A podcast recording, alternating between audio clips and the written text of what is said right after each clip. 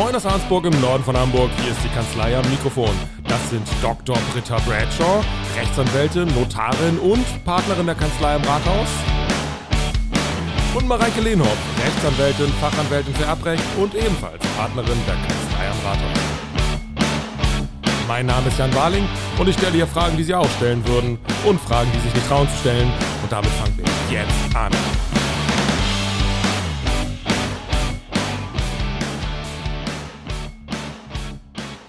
Heute ist ein ganz besonderer Tag, weil wir zu viert sind. Und zwar äh, sind wir total glücklich, dass wir die Norina da haben. Aus Bremen hat sie die Reise, die beschwerliche Reise von Bremen nach Arnsburg hinter sich gebracht und ist jetzt heute hier. Norina ist Anwältin und zwar im Arbeitsrecht und im Datenschutzrecht. Vor allen Dingen fürs Datenschutzrecht äh, haben wir äh, so einige Fragen. Also ich ja sowieso, aber wahrscheinlich sogar auch die Britta und die Mareike. Und wir sind froh, dass wir da vor allen Dingen fürs Datenschutzrecht heute mal eine Expertin da haben. Und ähm, ja, schön, dass du da bist. Hallo, ich freue mich auch. Magst du noch ein bisschen was zu dir und auch zu deiner Partnerin sagen, was ihr da so in Bremen macht? Jacqueline Donker und ich, wir haben eine Kanzlei, Kanzlei Köstlich und Donker. Und ich mache Arbeitsrecht und Datenschutz und ähm, Jacqueline macht Mietrecht und Tierrecht und ja, Genau, und heute freue ich mich hier zu sein. Spannend, ne? ja. Toll. Hm. Tierrecht habe ich noch nie gehört, dass jemand Tierrecht macht. Also so Pferderecht oder so, das gibt's mal, glaube ich. Aber Tierrecht, gibt's das oft? Äh, nee, gibt's selten, aber wir haben wirklich sehr viele Anfragen. Ja, das glaube ich. Ähm, der Markt ist groß, ne? Also mhm. mit den Haustieren und ja, ist auch vieles dabei, Ordnungsamt, äh, Tierarzthaftung und sowas, ne? Das ist ein bunter Strauß. ja, das ist dann die nächste Folge zum Tierrecht. Heute äh, also sind wir eher so im Datenschutz, aber natürlich nicht nur, weil es passieren immer verrückte Dinge in diesen Folgen. Ich habe neulich ein Album entdeckt, was mich, was ich total faszinierend, genial finde. Also ein kleiner Tipp an dieser Stelle. Es ist alles von der Kunstfreiheit gedeckt. Ich weiß nicht, ob das jemand kennt von euch. Nö. Nie gehört? Nee. Was meinst du jetzt mit Album? Al Musik. Ach so, ich muss das noch ja, in den Kontext stellen. Ich, ich, war bei dem Kontext irgendwie auch bei, bei dem Bilderalbum, aber. Ach so, ihr seid so visuell. Wie, wie kommt das? Also, nochmal quasi die Empfehlung: Danger Dan. Ja, aber wer kauft Album, denn noch ein Album? Man kann, also, ja, es gibt es auch auf, natürlich auf Spotify. man kann sich das auf Spotify anhören. Ihr werdet das auch wahrscheinlich machen, weil ich muss jetzt, ich muss was zitieren aus einem Lied. Und ihr ahnt schon, weil das, das Album heißt halt, das ist alles von der Kunstfreiheit gedeckt, dass das irgendwie so einen gewissen Bezug hat zu unserer Thematik heute. Hoffentlich, ja. ja oder wenn auch nicht, ist auch egal. Auf jeden Fall gibt es ein Lied und da ist die äh, erste Strophe. Ich verprügelte die Sextouristen in Bangkok mit Penelope Cruz. Oh Gott, was für ein Name. Penelope. Penelope Cruz. Moralisch ist das nicht zu argumentieren, doch wir fühlten uns dabei gut. Es ändert nichts an der Ausbeutung, es kratzt nicht am Patriarchat. Aber schlimmer wird's dadurch aus nicht, hat Penipelu, Penipelu, wieso kann ich das heute nicht? Penelope Cruz gesagt. So. Das ist die erste Zeile. Und dieses Lied lohnt sich wirklich anzuhören, weil wenn man das hört, entsteht irgendwie eine total witzige Geschichte, wie der Danger Dan mit der Penelope Cruz. Penelope. Penelope. Penelope Cruz äh, tatsächlich in Bangkok ist. Und ich habe mich gefragt, darf der einfach diese Geschichte so erzählen? Also darf der diese rein fiktive Geschichte erzählen? Ich wollte gerade einmal nachfragen, ob du die Geschichte geglaubt hast, aber ja, das, das hat sich mit deinem Einschub erledigt. Ja. Und ich habe mich jetzt ge gefragt, so der erzählt diese Geschichte, er zitiert sie quasi theoretisch, ähm, was sie gesagt hat und was sie dort erlebt haben. Und natürlich ist es ist es Kunst, das kann man kann sogar ich entschlüsseln. äh, und es ist erfunden. Aber ich habe mich rechtlich gefragt. Ähm, ist es ein Problem? Ja, ich denke, es ist eher kein Problem, wenn man wirklich auch erkennt, dass es wohl nicht ernsthaft ist. Ne? Also es wäre wahrscheinlich eher ein Problem, wenn das jetzt eine Zeitung veröffentlicht würde und vielleicht noch Fotos gefaked sind. Aber hier wird man wohl wissen, dass Penelope Cruz nicht mit Danger Dan äh, nach Bangkok fährt. Und ähm, es gibt ja auch zum Beispiel diese Fanfictions, ne? Mhm. Und die sind halt grundsätzlich auch nicht verboten, ne? Also manche Schriftstellerinnen mögen das ja nicht und sagen, oh, ich fühle mich total verletzt, das ist meine Idee und sowas. Das ist ja auch sowas, ne? Man lebt ja auch als Kreative von, von seinen oder ihren Ideen. Aber ähm, in dem Fall denke ich, gerade Penelope Cruz ist ja auch eine Person des öffentlichen Lebens. Das ist vielleicht nochmal was anderes, als wenn man jetzt seinen Nachbarn verunglimpft. Mhm. Ähm, Danger Dan in Bangkok mit Jan Warling. Ja, ich hätte Bock drauf.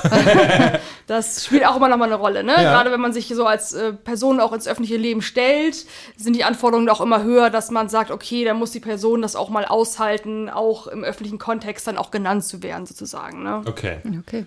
Also es kommt so ein bisschen darauf an, dass man entschlüsseln kann, dass das, äh, dass das Kunst ist und nicht der Eindruck einer Tatsachenerzählung quasi entsteht. Ja, genau. Also das wäre wohl auch nach meiner Ansicht von der Kunstfreiheit dann gedeckt, wenn man, es ist eine Person des öffentlichen Lebens, es ist relativ offenkundig und es ist jetzt auch nichts, was, was sie so total in ihrer Karriere jetzt hindert, ne? Wenn das angenommen ist, ist jetzt vielleicht ein äh, mittelbekannter Künstlerin aus Deutschland, dann kann es natürlich schon sein, dass irgendwie das Image Schaden nimmt, sozusagen, ne? Und das könnte dann vielleicht auch sogar eine ähm, Verletzung des Persönlichkeitsrechts sein, ne? Gerade wenn man sagt, okay, das ist vielleicht eine Ecke, in der sie gar nicht stehen will, äh, das angenommen, der Song ist dann bekannter als sie und sowas, ne? Das, ähm, ja, dann Also wie wäre es bei Danger Dan und Helene Fischer oder so? Ja, ich würde sagen, die ist auch noch bekannt genug sozusagen, ne? Okay. Wahrscheinlich. Mhm. Und auch da wird offenkundig sein, dass es fiktiv ist, aber klar, man kann das schon mal, ich glaube, es gab einmal ähm, auch den Fall, ich glaube, es war ein Song von den Orsons oder so, das ging da um eine transsexuelle Politikerin. Und die hat dann, glaube ich, auch geklagt, ne? Ähm, glaube, der Song hieß Horst und Monika. ähm, und ja, da, das war so, ich weiß ehrlich gesagt nicht, wie es ausgegangen ist, aber das war dann, war dann Gegenstand einer Entscheidung, so wie ich das mitbekomme, oder zumindest ein, einer öffentlichen Aufregung. So, also wir halten fest, äh, ich darf mit äh, dieser Person, dessen Namen ich nicht aussprechen kann, äh, darf ich Geschichten äh, erzählen. Aber ich frage mich auch, was darf ich vielleicht äh, noch oder vielleicht dann auch noch nicht. Äh, wie ist das zum Beispiel, das frage ich mich immer, wenn man so Autokennzeichen irgendwie postet, irgendwie online. Ich habe da so eine gewisse ja, Affinität fürs Thema, also fotografiere ich gerne auch mal ein Auto. Äh, vielleicht nicht mal mein eigenes, weil es irgendwie cool ist und poste das jetzt bei Instagram. Ist das eigentlich ein Problem, also dieses Kennzeichen an sich, dass das irgendwie sichtbar ist? Es wird gesagt, dass es erstmal kein Problem ist, weil das ist noch kein keine personenbezogenes Datum sozusagen, ah. sondern es wird erst identifizierbar mit dem, ich weiß nicht, Fahrerregister oder sowas, ne? Da gibt's ja noch ähm, ja, genau. Dann kann man sehen, welcher Person das gehört, aber man sieht es so ohne weiteres nicht. Und das ist ja auch nicht so ohne weiteres zugänglich. Ne? Deswegen sagt man erstmal, Kennzeichen ist kein Problem. Es kann mal so ein bisschen anders sein, wenn es wirklich jetzt jemand äh, sehr Sensibles ist. Ne? Wenn das jetzt ein Politiker ist, eine Politikerin. Mhm. Ähm, und vielleicht gibt es auch eher eine Gefahr, dass sie verfolgt wird oder sowas, wenn das die Leute wirklich interessiert. Wo ist das? Ähm, dann kann das mal anders sein. Aber generell sagt man, ähm, man darf Autokennzeichen sozusagen veröffentlichen. Autos befinden sich ja auch klassischerweise im öffentlichen Raum. ne? Das ähm, genau, ist ja selten, dass man privat viel ausfahren kann.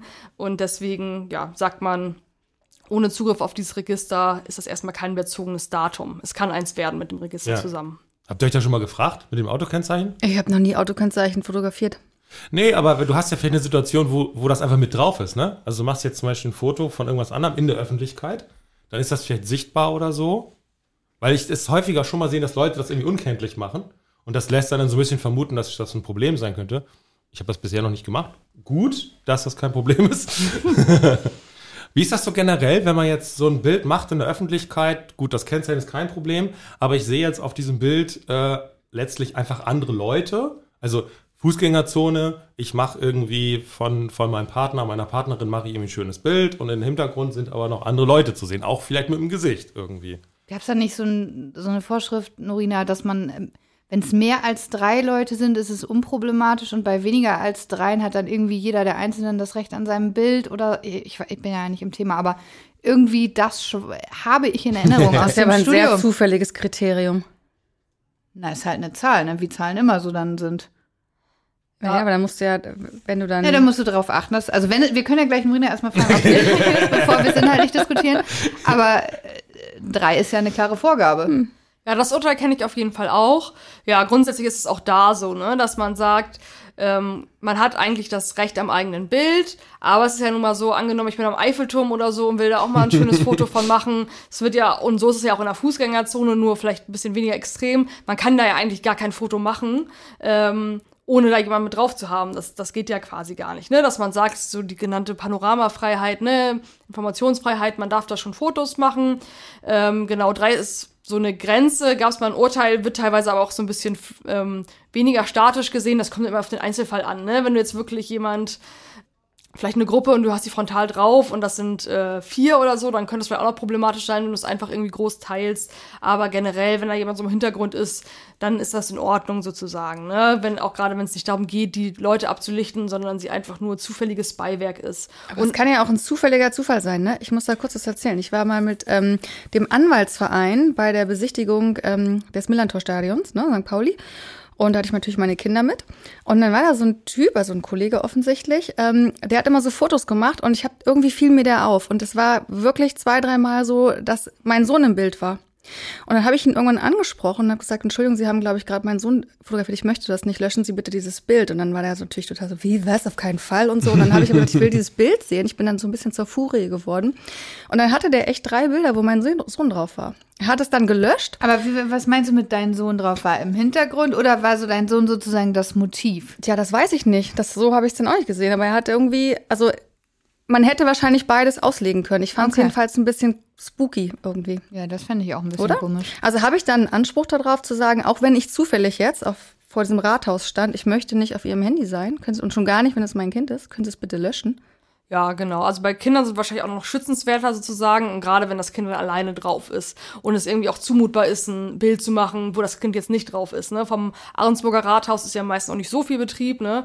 Da wäre es wahrscheinlich auch ein bisschen leichter, als am, am Eiffelturm äh, dann ein Foto zu machen, ohne das Also kind. wenn nicht Corona ist, äh, sind da ständig Hochzeiten. Mhm. Ist immer okay. sehr lustig von oben anzusehen. Und Verkehrsunfälle. Verkehrsunfälle? Ja, gestern erst wieder. Ja? Also neue. Ja. Neue Mandate quasi. Mhm. ja, wir werfen immer so Flyer mit, dem, so Flyer mit Konfetti. Nein, natürlich nicht. Okay, also die, die Möglichkeit, die ich habe, wäre dann schon das, was Britta gemacht hat. Ne? Also ich müsste auf die Person zugehen, ich müsste, hab, sagt dann so, ja, du musst jetzt löschen. So. Das ja. könnte ich auch durchsetzen. Was, wenn das sagt, nö, hab ich, mache ich nicht? Ja, ist auch nochmal so was anderes, solange er die nicht veröffentlicht, sozusagen, ne? Mhm. Aber da, das weiß ich ja nicht, ich kenne ihn ja nicht. Weiß ja nicht, was er nachher macht. Genau, also wenn man ihn einfach gehen lässt, hat man dann, wenn man ihn nicht kennt, aber ansonsten, klar, kann man eine zivilrechtliche Unterlassungsklage anstreben, sozusagen, ne? ist natürlich, ja, auch ein relativ nerviges Unterfangen dann, aber das, das wäre dann so mhm. der rechtliche Schritt. Okay. Hätte ich dann in dem Sinne äh, ein Recht, seine Personendaten zu erfahren? Also ich sage so, Mensch, ich finde das jetzt auch diese Konstellation. Ich sage, ich möchte mir quasi vorbehalten, dagegen vorzugehen. Äh, ich möchte wissen, wer Sie sind. Sagen Sie mir Ihren Namen. Habe ich darauf einen Anspruch? Ja, daraus hat man wahrscheinlich erstmal keinen Anspruch, ne? Also als Privatperson kann man ja nicht einfach, korrigiert mich, ähm, die Personendaten anderer herausgeben. Man könnte wahrscheinlich die Polizei rufen, ne? Ob die dann sagt, ob die das dann machen, ist ja auch noch die Frage. Oder ob sie sagen, nee, das sehen wir jetzt nicht, den, den Verdacht sozusagen, ne? Also wenn man zivilrechtliche Ansprüche verfolgen will, ähm, kann das ein rechtliches Interesse sein, aber genau, erstmal ist man selber nicht auskunftspflichtig gegenüber anderen Privatpersonen. Ja. Verstehe. Du hast gesagt, so beim, beim Autokennzeichen, dass, da, ist, da fehlt der Bezug zur Person quasi. Mhm. Ja, das, das verstehe ich. Wie ist es, wenn man jetzt irgendwie, ähm, ich sehe das immer auf nebenan, dass da ganz viel auch so Handynummern gepostet werden. Wenn ich das selber mache, würde ich mir denken. Auf wo siehst du das? Nebenan.de. Ja, so ein Nachbarschaftsportal. Und ne? dabei ja. hört er dann das Album. das, das, das, das, passt unglaublich gut zusammen. Also das, ist, äh, weil, okay, kenne ich nicht. Das was, das, was in meiner Nachbarschaft auf nebenan.de passiert, das ist auch Realsatire auf jeden Fall. das kann man sagen. Also, da, wenn ich das selber mache, dann ist wahrscheinlich, ja, müssen wir nicht drüber reden. Also ist ja meine Entscheidung, ob ich meine Handynummer da poste oder nicht. Aber ich sehe manchmal, Leute fragen ja, ja, habt ihr irgendwie eine Empfehlung, wo kann ich irgendwie das und dies? Und dann wird eine Empfehlung gemacht und dann schreibt jemand die Handynummer von dieser Person dazu. Und da ist ja diese Person gar nicht gefragt worden, wahrscheinlich, ob sie das will, dass man. Aber da muss man bestimmt ein bisschen unterscheiden, ob das eine, eine, geschäftliche Empfehlung ist. Also wenn man jetzt zum Beispiel sagt, kannst du mir einen Anwalt empfehlen? Und ja. jemand sagt, ja klar, ich empfehle hier Frau Lehnhoff, das ist die Telefonnummer, dann ist es wahrscheinlich was anderes, als wenn jemand einfach meine Telefonnummer postet, oder? Also jetzt nur eine Vermutung. Ja, absolut. Also klar, geschäftlich, davon geht man ja aus. Ne? Das macht man ja gerade irgendwie, um seine Dienstleistungen ähm, an den Markt zu bringen. Und dann ja. ähm, ist das natürlich auch erlaubt, die Nummern weiterzugeben. Bei Privatpersonen sieht es schon so ein bisschen anders aus. Aber bei nebenan.de zum Beispiel sind es ja in der Regel andere Privatpersonen. Mhm. Ähm, und die DSGVO, also die Datenschutzgrundverordnung, gilt erstmal nur für juristische Personen, aber nicht im privaten Bereich. Ne? Dass man zumindest mit der ähm, Datenschutzgrundverordnung als Privatperson jetzt erstmal keine Probleme hätte. Anders ist es auf jeden Fall, wenn es eine Firma ist. Ne? Dann ähm, ja, ist das schon ein erheblicher Verstoß, einfach dann die Nummer ins Internet zu stellen. Bei einer anderen Privatperson, ja, das könnte dann zum Beispiel eine Persönlichkeitsrechtsverletzung sein, ne? oder wenn man das jetzt wirklich auch macht, um die Person vielleicht äh, Mobbing oder sowas auszusetzen, dann könnte es auch strafrechtlich relevant sein, aber das ist ja in der Regel nicht der Fall. In der Regel will man dann ja einen Tipp geben. Ja, und ob es dann da schon eine Persönlichkeitsrechtsverletzung ist, meistens wohl nicht. Ne? Es sei denn, es ist jetzt wirklich irgendwas, ähm, es verbindet dann noch eine andere Information mit einer Person, die ja für sie sehr schädigend ist oder sie erhält dadurch irgendwie Drohanrufe oder sowas. Ne? Aber ja. Mhm. Aber so das reine äh, Weitergeben zum Beispiel, also wenn ich jetzt sage, ich habe eine Freundin und äh, dann habe ich eine andere Freundin und äh, ich gebe die Nummer weiter. Das wäre jetzt unkritisch, ja? Ja, also man könnte theoretisch, das ist halt immer so eine Einzelfallabwägung, mal versuchen, da irgendwelche Schadensersatzansprüche geltend zu machen, aber dafür müsste man ja auch einen Schaden haben sozusagen. Ne? Und ja. wenn man sagt, okay, die haben mich einmal angerufen und ich wollte dich gar nicht sprechen, das wäre wahrscheinlich noch keine Seelische Schaden. Verletzung. Genau, aber wenn man sagt, okay, meine Nummer ist besonders sensibel, ich habe hier extra ein äh, Privathandy und das ist alles ganz geheim, dann wäre es vielleicht wieder was anderes. Ne? Und ist die Frage, ob das besonders sensibel ist, eine subjektiv zu beurteilende oder eine objektiv zu beurteilende? Ich denke, das wird subjektiv beurteilt, ja. Hm. Wie willst du besonders sensibel objektiv beurteilen? Ich finde, das wie man das, das ist doch ganz klar.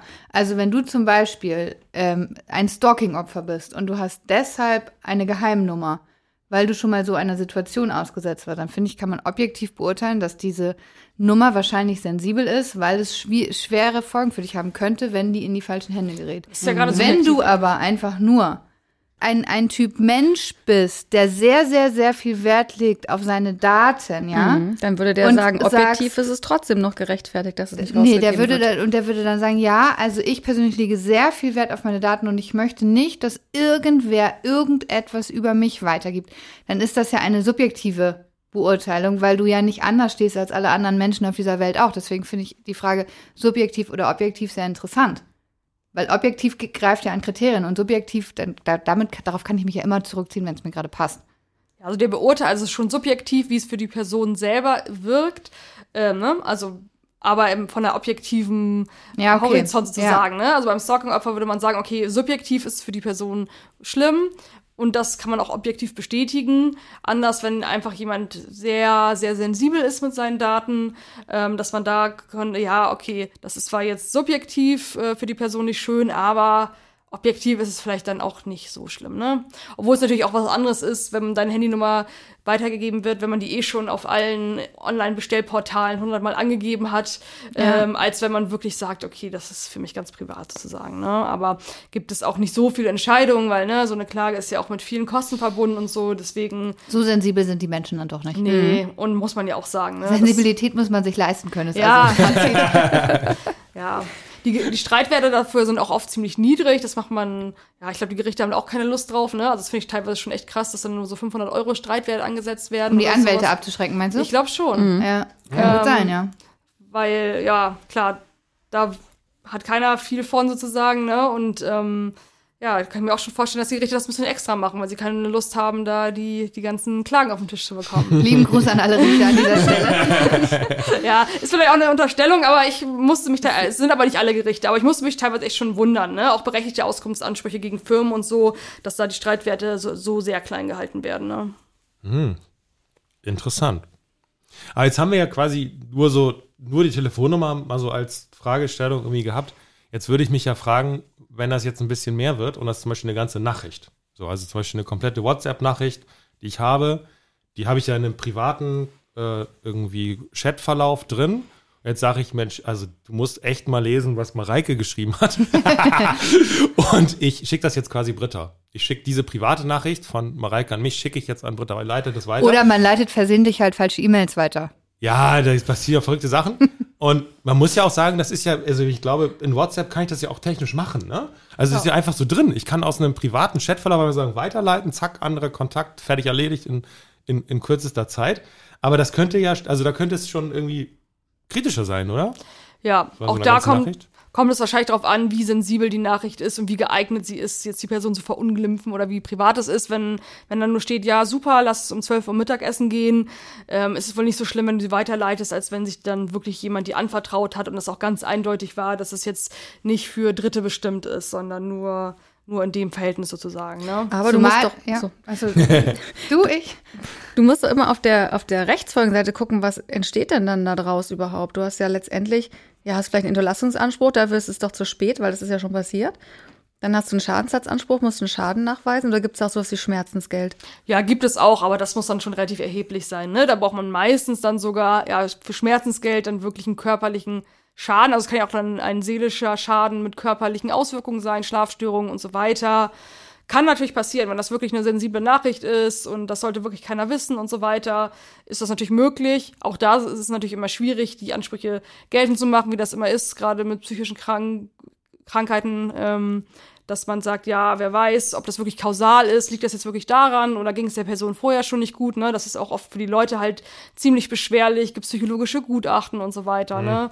Ähm, ja, das ist ein langer Weg bis zum Schmerzensgeld sozusagen, ne? Also theoretisch ja, aber wie gesagt. Aber ist das so, dass, also Britta sagt so, ja, pff, Unterlassung hilft jetzt nichts mehr, jetzt ist ja schon passiert. Aber kann ich das da auch für die Zukunft irgendwie vielleicht irgendwie abschreckend unterbinden mit, dass ich sage so, ich, also dass ich irgendwie sicherstelle, dass er das auch nie wieder macht oder wenn er es nochmal macht, dass so eine Art Wiederholungsfall dann irgendwie schwerer bestraft wird, in Anführungsstrichen? Ja, das geht. Das geht auf jeden Fall. Wenn man sagt, okay, er hat nur einmal weitergeleitet, dass sie auch um 12 zum Essen kommen, dann wird das Gericht wahrscheinlich sagen, nee, es sieht hier keinen keinen äh, Bedarf für eine Unterlassung. Aber klar, gerade wenn es sensible Sachen sind und man weiß, vielleicht hat die Person noch mehr sehr sensible Nachrichten auf Lager sozusagen. Ja, also wo es öfter mal einen Schmerzensgeldanspruch gibt, ist zum Beispiel wirklich bei so Sachen wie Revenge-Porn oder sowas nennt man das in der Fachsprache, wo dann irgendwie Was ist das denn bitte? Jetzt lernt ihr noch was. Das äh, klingt wie Rache, Rache Genau, also wenn man sowas. zum ne? Beispiel erotische Aufnahmen gemacht hat in einer Partnerschaft und es war eigentlich klar, ähm, das ist nur für die beiden bestimmt und dann trennt man sich und dann, ja, ähm, stellt ein Partner dann das ins Internet ohne, ohne das Einverständnis natürlich. Da ist schon, dass es dann auch Schmerzensgeld, ähm, Entschädigung in, ja, keine Ahnung, 20.000 Euro oder sowas, ne, ist da Echt, so durchaus, viel? ja. Kommt natürlich immer ein bisschen drauf an, wo es war. Ist auch wirklich schwierig, das aus dem Internet wieder rauszukriegen, ne landet dann auch manchmal leider auf irgendwelchen einschlägigen Seiten und sowas. Und das, ähm, ja, ist wirklich schwer, das, das dann rückgängig zu machen. Ne? Das ist natürlich auch nicht schön. Manchmal kommt dann auch sogar noch der Klarname dazu. Wenn ich dann jemand googelt, dann findet er sofort das Video und so. Das kann natürlich für Personen sehr belastend sein. Ne? Ja, krass, krass ne? Gerade wenn man irgendwie vielleicht ein Vorstellungsgespräch oder so vor sich hat und dann äh, googelt der Arbeitgeber. Mensch, wir haben sie gesehen, ja. Ja, beeindruckende Performance. Ja, genau. Also deswegen, das wäre so ein eindeutiger Fall, ne? Das wäre irgendwie nicht kommst um zwölf zum Essen, sondern wirklich, und da kann man sich ja auch, ja, ist eindeutig, ne? Es war nur für die beiden bestimmt und kann, kann sich auch jeder vorstellen, dass es wirklich dann auch schwere, schwere Folgen für die Person hat. Ja, wenn das jetzt wirklich so online ist und du sagst ja, das wird wahrscheinlich schwierig, das wieder zurückzuholen, das ist ja immer das Problem bei online, äh, trifft so dieses Risiko dann tatsächlich den, der es gemacht hat? Also muss der dann dafür auch gerade stehen, dass er es nicht schafft, quasi das aus den Portalen wieder wegzubekommen?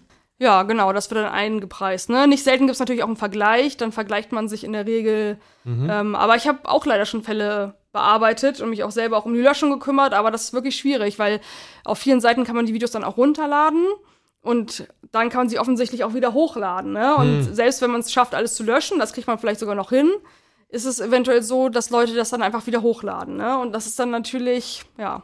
Ist Das heißt, den, den. Plattformbetreiber selbst, den kriegt man quasi nicht zu fassen, dass man sagt, pass mal auf, dieses Video, wenn das irgendwer hochlädt, das ist quasi gebannt und der muss dafür Sorge tragen, dass das nicht wieder passieren kann. Ja, ist sehr schwierig. Man kann ihn natürlich auch verklagen und so, aber häufig sitzen die im Ausland, unterliegen jetzt zum Beispiel auch gar nicht der Datenschutzgrundverordnung. Manchmal haben sie noch nicht mal eine E-Mail-Adresse, also die meisten schon. Und das machen die in der Regel auch. Wenn man die schreibt, dieses Video äh, verstößt gegen die, das Persönlichkeitsrecht meiner Man Mandantin, dann äh, löschen die das in der Regel auch. Aber es kommt dann trotzdem häufig leider wieder hoch. Und das machen die dann schon nicht so genau. Ne? Das ist auch so ein automatisches Ding. Werden sie wohl zu verpflichtet, aber ja, Recht haben und Recht bekommen sind da leider zwei verschiedene Seiten. Und ähm, ja, das, das kann dann schon ist nicht, ist, nicht auch, ist nicht auch das Kernproblem die Verbreitung, bevor man es eigentlich bemerkt hat? Also ich glaube, wenn es nur auf einer Plattform ist, dann ist es wahrscheinlich sogar noch ganz gut kontrollierbar. Aber in dem Moment, wo es dann auf mehreren Plattformen landet, vielleicht irgendwie im, im sagenumwobenen Darknet, da kommt man, glaube ich, nicht mehr richtig ran, oder? Ja, genau. Im Darknet siehst du es dann eh nicht mehr oder häufig, ne? Ähm, aber gerade wenn es auch bei Google auftaucht, ist es ja sogar auch noch mal schlimmer für einen selber das vielleicht. Ne? Ja. Also bei Google kann man ja auch Löschungsanträge Gut, stellen. was im Darknet so von mir kursiert, ist mir, glaube ich, auch egal. Ja, egal vielleicht nicht, aber ähm, ja, da, da, ist auf jeden Fall noch schwerer dran zu kommen, ne? Ja. Dann, aber Bauarbeiten. Bauarbeiten. Kurzes Pausieren. Ja, genau. Also das ist auf jeden Fall ein Problem, weil es gibt auch wirklich so Suchmaschinen, also viele kleine Seiten, die dann auf größere Seiten äh, zurückgreifen und so weiter. Das ist echt leider so ein Dominoeffekt. Das ist schon sehr problematisch, muss man auf jeden Fall sagen. So, vielleicht verrückter Gedanke, aber wenn man mit so einer, mit so einer Datenschutz-Rechtsverletzung tatsächlich irgendwie Geld verdient hat, weil man das vielleicht sogar auf einer Plattform eingestellt hat, wo, da, wo man da quasi Erlöse mit erzielt hat, ähm, kommt man da irgendwie ran? Ist, hat man da dann irgendwie Möglichkeiten, solche Erlöse dann irgendwie auch nochmal on top zu den, zu der schlimmen Schaden nochmal zu bekommen? Über Strafrecht möglicherweise, kann ich mir vorstellen. Ja, das denke ich auch. Und eigentlich hat man ja auch so einen Anspruch, ne? Das, es gibt, gab zum Beispiel von Six, glaube ich, mal so ein paar prominentere Fälle, ne? Die, so Autowerbung, die haben Prominente ähm, genau benutzt sozusagen oder deren Bilder benutzt, um ihr Produkt zu bewerben. Und ich weiß gar nicht mehr, wie die Entscheidungen in, im Einzelnen ausgegangen sind. Es waren auch mehrere Urteile. Ähm, aber da sagt man, bei Personen des öffentlichen Lebens ist es wieder was anderes. Die müssen sich wohl so ein bisschen mehr gefallen lassen. Aber gerade wenn es jetzt ein privates Foto ist und keine Ahnung, Adidas findet das toll oder wer auch immer und benutzt das für seine neue Kampagne, dann hat man schon den Anspruch, den man nach einer normalen Vergütung gehabt hätte sozusagen. Ne? Man kann es auch natürlich auf mhm. Unterlassung klagen, aber davon geht es ja quasi nicht weg, dass es schon Aufnahmen, Aufnahmen darüber gibt.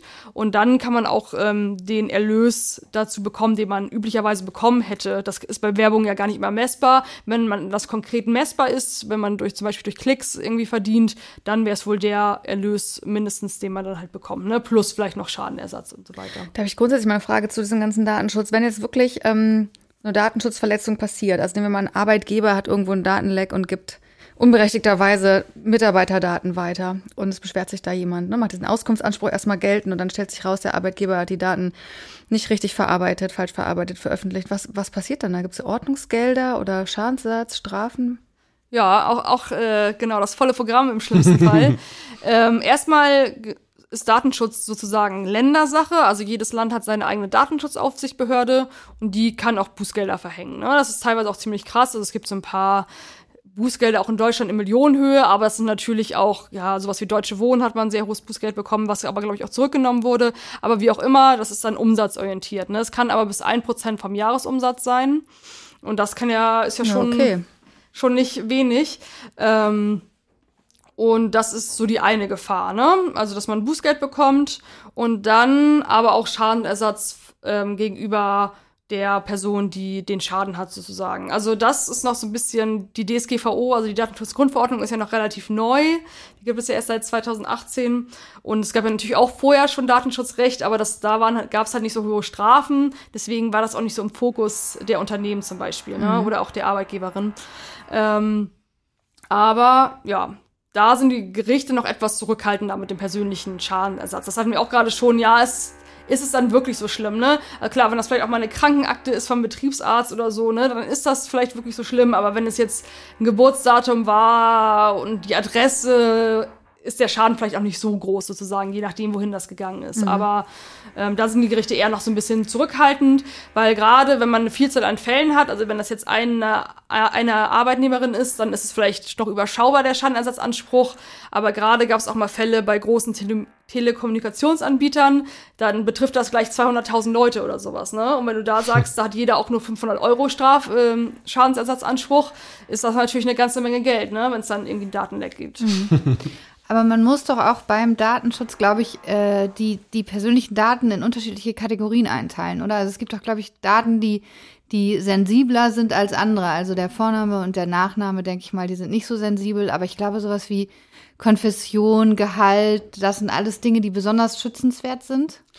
Ja, genau. Also Gehalt fällt nicht drunter, aber es gibt personenbezogene Daten als solches, ne? Also alles, was du einer Person zuordnen kannst. So meine Lieblingsfarbe ist lila, wäre zum Beispiel auch ein besonders ein bezogenes Datum. Mehr als das Gehalt? Nee, nee, genau. Das wäre einfach nur ein normales personenbezogenes Datum, ne? Also ist ja nicht besonders interessant, aber genau, sobald du es einer Person individuell zuordnen kannst, ist ein personenbezogenes Datum. Jetzt äh, verspreche ich mich auch schon. Aber Ja. ähm, Steckt an. extra, extra für Jan. Nee. Und dann gibt es halt noch besondere Kategorien von Daten, ne? Das, das was du angesprochen hast, das ja, sind so die meisten Sachen, von denen man sich auch vorstellen kann, dass sie besonders sensibel sind, ne? Ähm, Herkunft, ähm, Konfession, sexuelle Orientierung oder auch äh, immer spannend und auch gibt's viel Diskussion, biometrische Daten. Ne? Also ich, der Zoo Berlin war das, glaube ich, ähm, wollte jetzt zum Beispiel für seine Besucherin ähm, Gesichtserkennung benutzen ähm, für seine Dauerkartenbesucherin, damit die da nicht ihre Ka Tickets äh, vorzeigen müssen. Aber klar, dann, dazu musst du halt die biometrischen Daten ähm, erfassen. Oder manche Arbeitgeber haben auch so Fingerabdruckscanner ähm, für die Zeiteinteilung. Das sind dann alles heikle Sachen. Ne? Also es ist nicht so, dass man die Daten grundsätzlich nicht verarbeiten darf. Also das darf man natürlich schon. Es gibt ja zum Beispiel, also auch Arbeitgeberinnen müssen ja, um äh, eine Gehaltsabrechnung zu erstellen, zum Beispiel wissen, ob man jetzt zumindest in der Kirche Mitglied ist, ne, die Steuern abführt.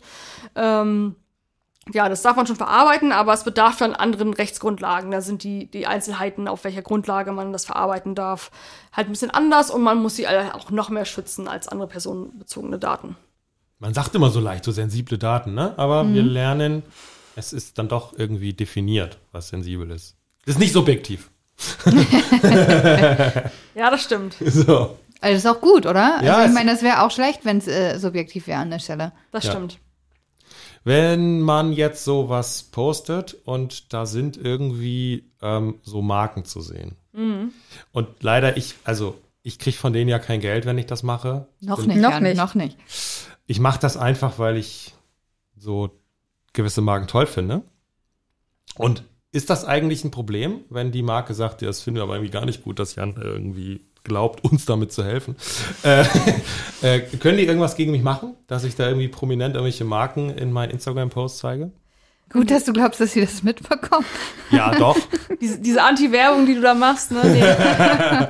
ähm, ja, also grundsätzlich kann man schon Marken sehen, ne? Also, keine Ahnung, gewisse Kleidunghersteller, die verkaufen ja auch extra ihre Marken mit einem großen Brandaufdruck, damit man sie auch trägt. Das ist ja gerade Sinn und Zweck der Übung, ne? Und da Sei denn, ich trage sie, ne? ja, ist die Grenze, ähm, was natürlich immer ein Problem ist, wenn du das so ein bisschen als deine eigene Kreation ausgibst, ne? Also klar, wenn da jetzt irgendwie groß Nike draufsteht oder so, wird man schon wissen, das ist nicht von dir. Aber klar, wenn du es irgendwie so einbaust, dass man denkt, das könnte von dir sein, dass du das irgendwie als deine Idee oder sowas ähm, integrierst, dann ist das ein Problem an sich. Ähm, ja, kannst, kannst du Marken zeigen und klar, wenn du die jetzt wirklich in einem Kontext darstellst, die jetzt wirklich in, nicht in Ordnung sind, zum Beispiel Gewaltdarstellung oder sowas, ne, und das auch eine breite Öffentlichkeit erreicht, dann könnte eine Marke natürlich schon ein Interesse haben, dass es jetzt nicht in diesem Kontext gebraucht wird. Das denke ich schon, wenn man sie jetzt wirklich da schädigt, aber ansonsten ist es so, ne, ja, dass Marken auch, dass gerade das Grundkonzept der Marke ja so ein bisschen ist, dass man sie zeigt. Okay. Und Aber es gibt doch auch so Kennzeichnungen, Ja, genau, die man da- immer da- irgendwie liest. Da wollte ich nämlich oder? auch einhaken, da habe ich tatsächlich eine konkrete Frage zu und zwar mein Schwager, der verkauft so ein paar so Kochprodukte und er hat mir neulich Nudeln geschickt und dann habe ich auch äh, ein Foto davon gemacht und habe das bei Instagram gepostet und habe ihn verlinkt. Und dabei habe ich mich gefragt, ob ich da jetzt eigentlich Werbung vorschreiben muss, weil man liest das ja immer so. Ich habe das natürlich nicht gemacht, weil ich das für mich persönlich sehr albern finde mit meinen irgendwie keine Ahnung 50 Leuten, die das vielleicht sehen. Und äh, aber muss hätte ich das machen müssen? Ähm, nee, also es hat die Gerichte auch beschäftigt, ne? Also da gab es auch verschiedene Urteile. Ich glaube, Kati Hummels tatsächlich hat äh, ein prominentes ähm, Urteil vom Oberlandesgericht erwirkt, was Instagrammer so ein bisschen entlastet. Ähm, ja, ich begrüße das eigentlich auch, weil es gab eine Zeit lang die Linie, wurde von den Gerichten auch so ein bisschen unterschiedlich beurteilt, dass man alles, was ein Produkt zeigt, kennzeichnen muss als Werbung. Weil, ja, Influencer ja zum Beispiel auch ähm, ja dadurch manchmal erst an Kooperationen kommen sozusagen, ne, dass sie sich erstmal interessant machen wollen für den Werbepartner oder ähm, ja dass es trotzdem irgendwie Vorteile bringen könnte. Man kann es ja auch schlecht kontrollieren, aber das ist ja wie immer ein anderes Thema, ne? ob man es jetzt kontrollieren kann. Und ähm, dieses Urteil, wo Kathi Hummels nochmal in, in Revision gegangen ist oder in Berufung, ich weiß nicht genau, auf jeden Fall hat das ergeben, dass man das nur machen muss, also als Werbung kennzeichnen, wenn man eine konkrete Gegenleistung von der Marke erhält. Ah, ja. Das macht Sinn, finde ich. Aber ich habe die Nudeln geschenkt bekommen. Ja, das ist ja Reicht das? Aber ja. aber ja nicht von der Nudelfirma, ne? Nee, aber, aber mein Schwager hat sie ja selber hergestellt. Aber ja, das war ja wahrscheinlich ein privates Geschenk, ne? Das muss man in der. ja, also es war, glaube ich, keine Gegenleistung damit. Also er hat von mir keine Gegenleistung erwartet, sagen wir es mal so. Ja. Oder? Sonst musst du es sagen, Sven.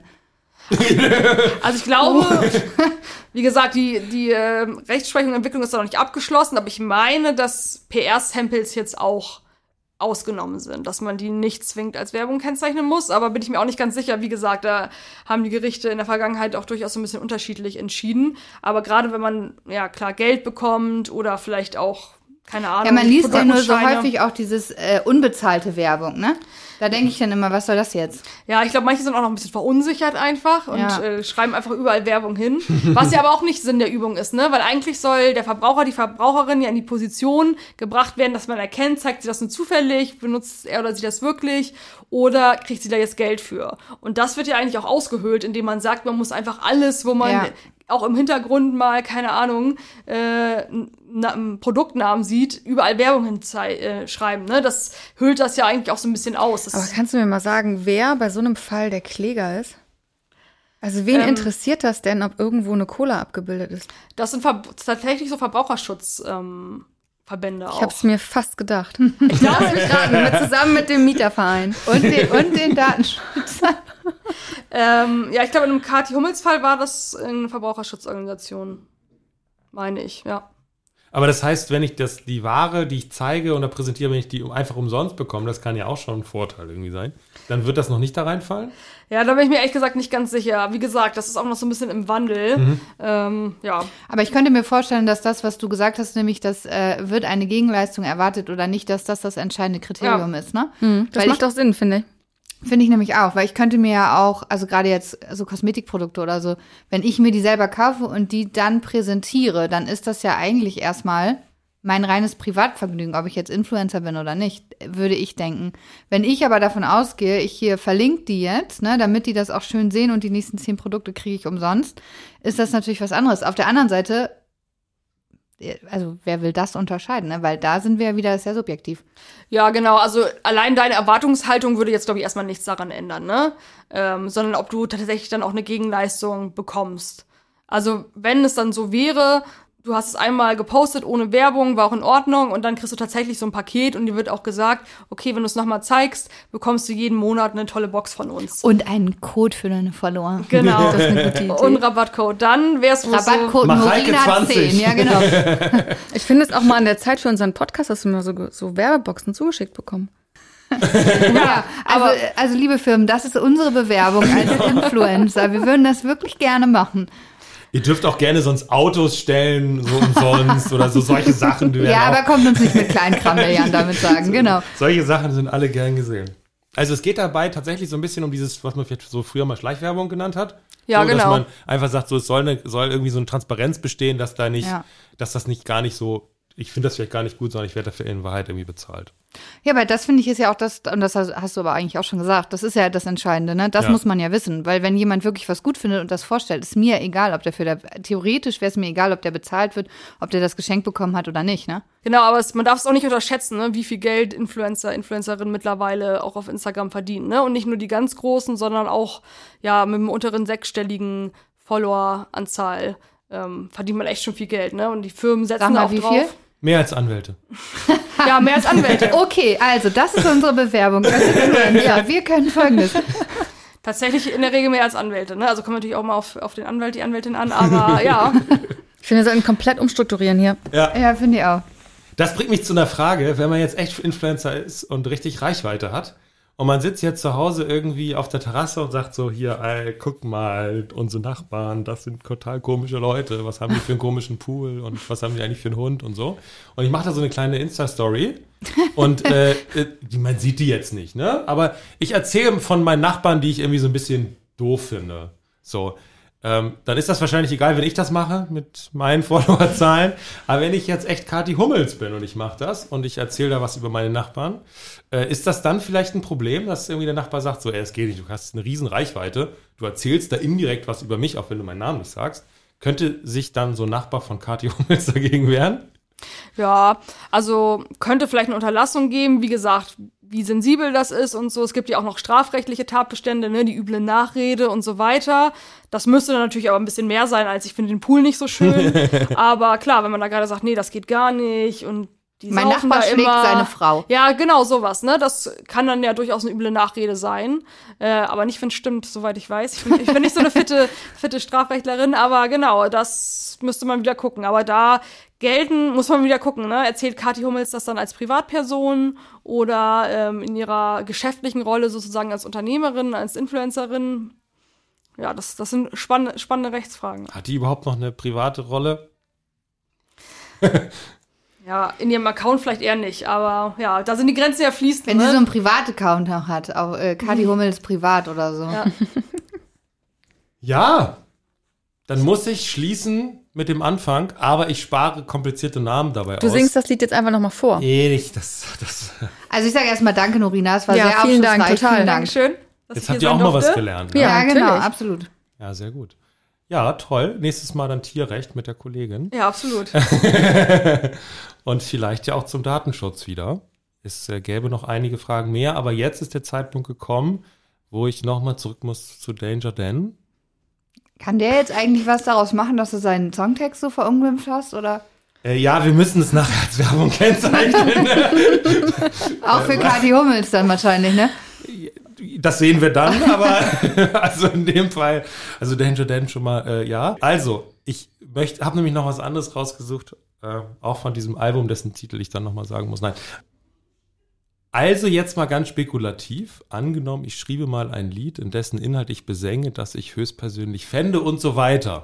Und ich habe mich gefragt, ändert das irgendwie was juristisch, wenn man in den Konjunktiv geht? Das ist doch ein guter Trick. Ich mache das so.